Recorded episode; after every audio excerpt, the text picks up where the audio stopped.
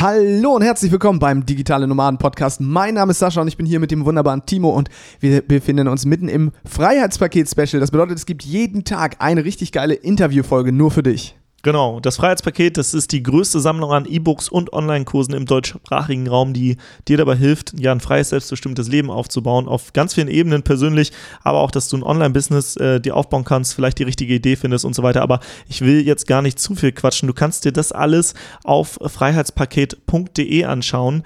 Ähm, dort siehst du auch, dass es über 96% Rabatt ist und dass du das Ganze für 1 Euro testen kannst, aber allerdings nur vom 8. bis zum 16. Dezember. Von 2018. Daher, 2018. Von daher musst du dich jetzt ranhalten, wenn du die Folge zu spät hast, dann tut's mir leid, aber der Content ist trotzdem geil.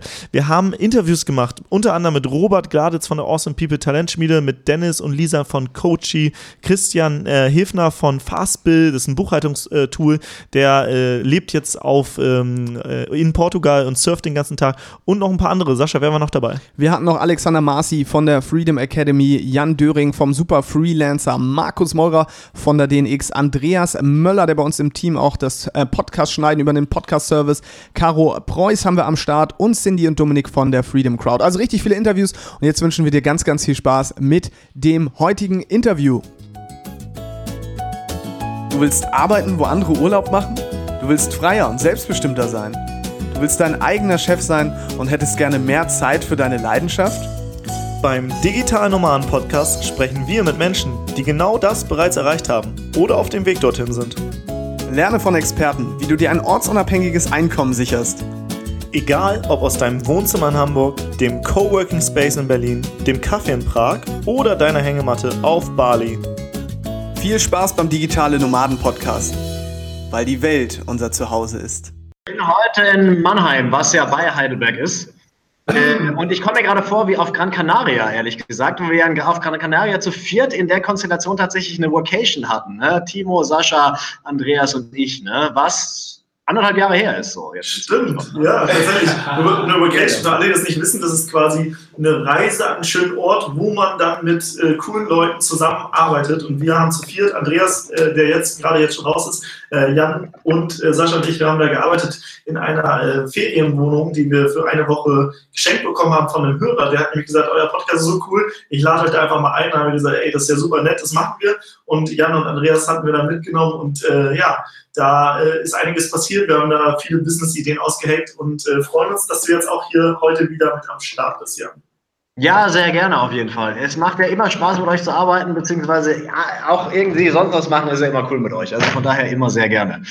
Ja, ja, das ist geil. Ähm, vor allem, weil wir uns ja an so vielen verschiedenen Orten jetzt auch schon immer wieder gesehen haben und immer in einem unterschiedlichen Kontext. Und jetzt, wir kommen mal kurz zur Ursprungsgeschichte. Kennengelernt haben wir uns nämlich in Hamburg auf einem Seminar für ja, Kommunikations- und Persönlichkeitsentwicklung. Da habe ich Timo kennengelernt, da haben wir dich kennengelernt. Wir beiden hatten gar nicht so viel zu tun ne, auf, äh, miteinander, Jan. Du hast mir, glaube ich, mit Timo noch Kontakt gehabt. Ähm, aber später hat Timo dann immer von dir geschwärmt. Und er muss Sascha, der hat, der hat eine Assistentin, eine virtuelle Assistentin in Mexiko. Das musst du dir mal vorstellen. Timo fand das so unfassbar und wir haben ja heute schon das, ähm, das Geschäftsmodell vorgestellt oder auch die, die Möglichkeit, als virtuelle Assistentin durchzustarten. Und das hat Timo damals so fasziniert, dass du schon äh, da was hattest, weil du einfach unternehmerisch da auch schon so weit gedacht hast und schon aktiv warst, dass äh, wir umso glücklicher sind, dass du heute auch wieder mit am Start bist als Freund, aber auch als Teil des äh, Freiheitspakets und natürlich auch so als Mentor für uns. Und deswegen dann nochmal ganz offiziell tausend Dank, dass du heute die Zeit genommen hast. Sehr, sehr gerne, auf jeden Fall. Macht ja immer Bock mit euch, wie gesagt schon.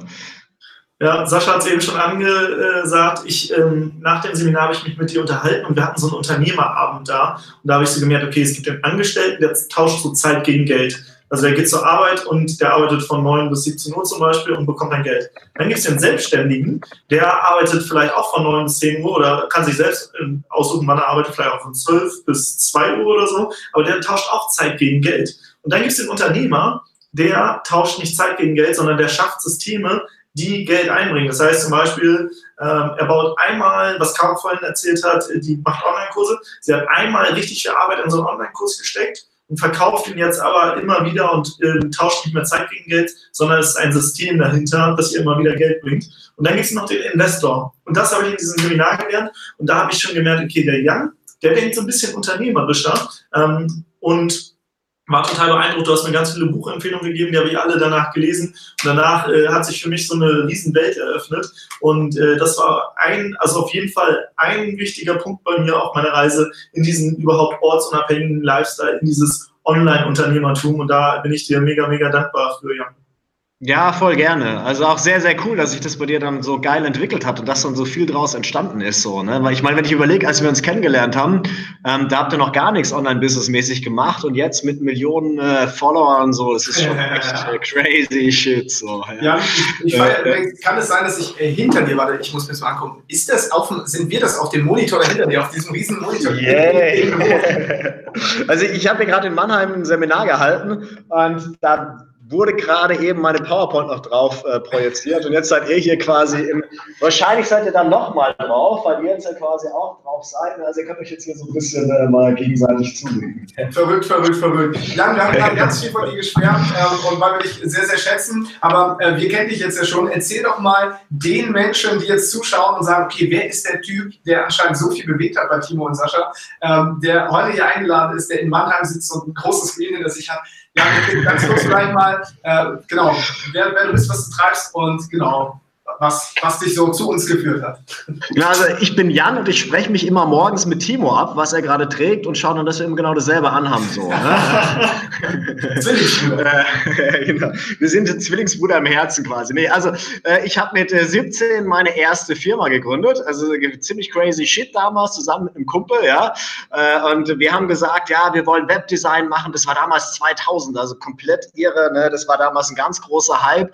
Und ähm, ja, und es wäre eine richtig geile Nummer auch gewesen. Hätten wir damals tatsächlich Webdesign gemacht. Wir haben dann aber irgendwann einen Gewerbeschein gehabt und haben angefangen, Computer zu verkaufen. Ja, noch so nebenher. Und irgendwann hat die komplette Schule bei uns Computer verkauft. Also wir haben, weiß ich nicht, pro Woche zehn Computer über die Ladentheke quasi gehen lassen, so ungefähr. Ja.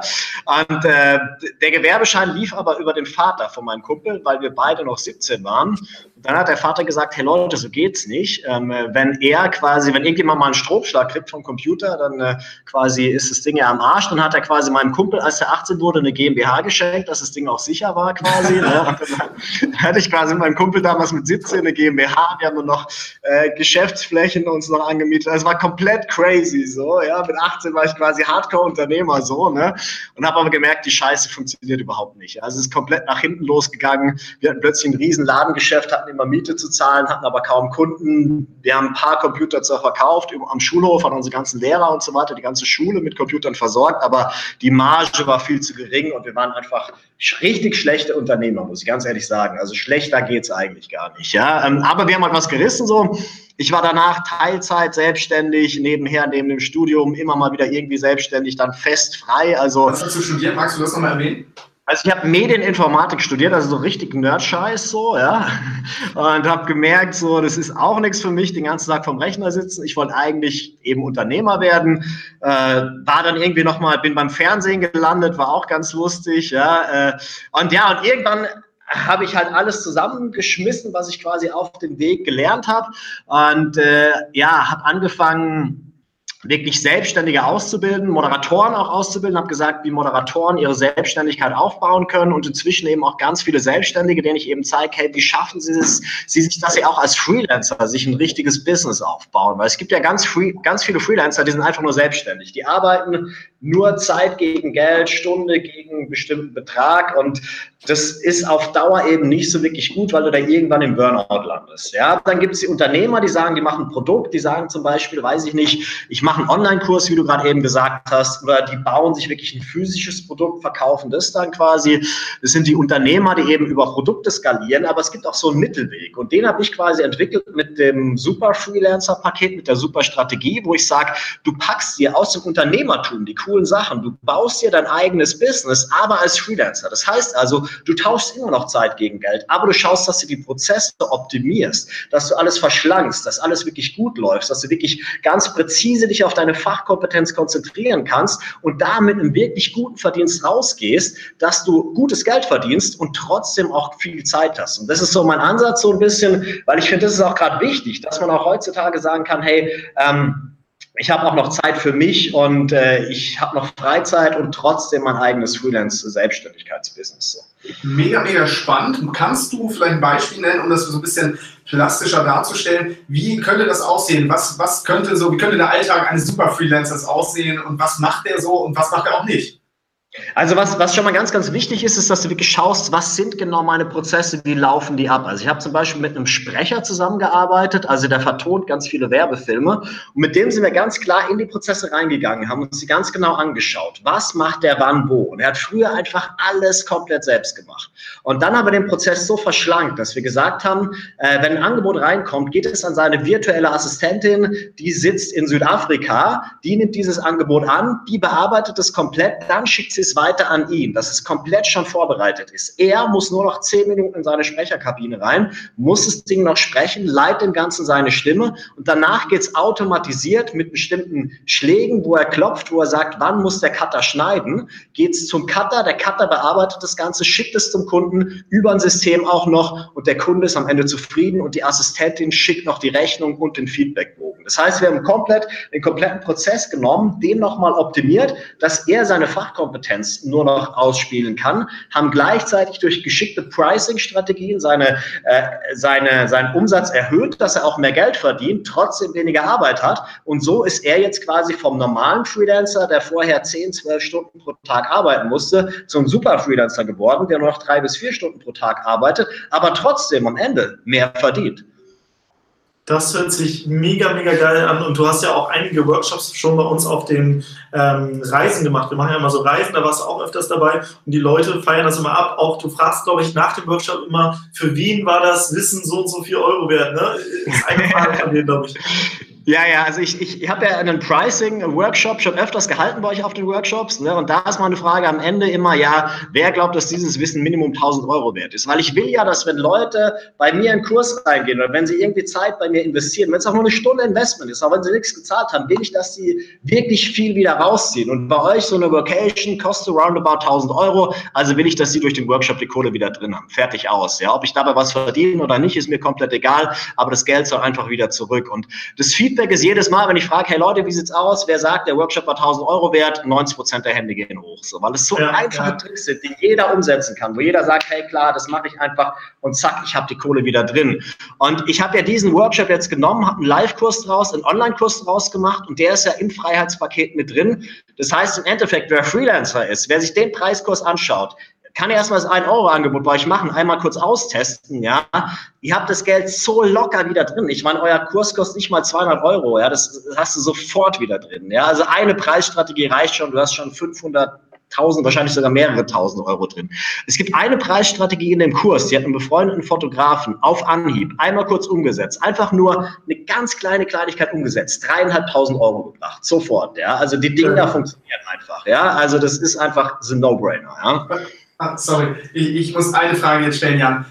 Auf diese Strategien, da bist du bestimmt nicht gekommen, weil du immer genau das Richtige gemacht hast, sondern du musstest wahrscheinlich auch schmerzhaft erstmal lernen, okay, was es eigentlich bedeutet, für wenig Geld viel zu arbeiten. Oder nimm uns da mal mit in diesen Moment, wann wieder dieser Schiff kam, dass du jetzt auch einer Experte bist für, für Pricing-Strategien und auch für smartes Arbeiten.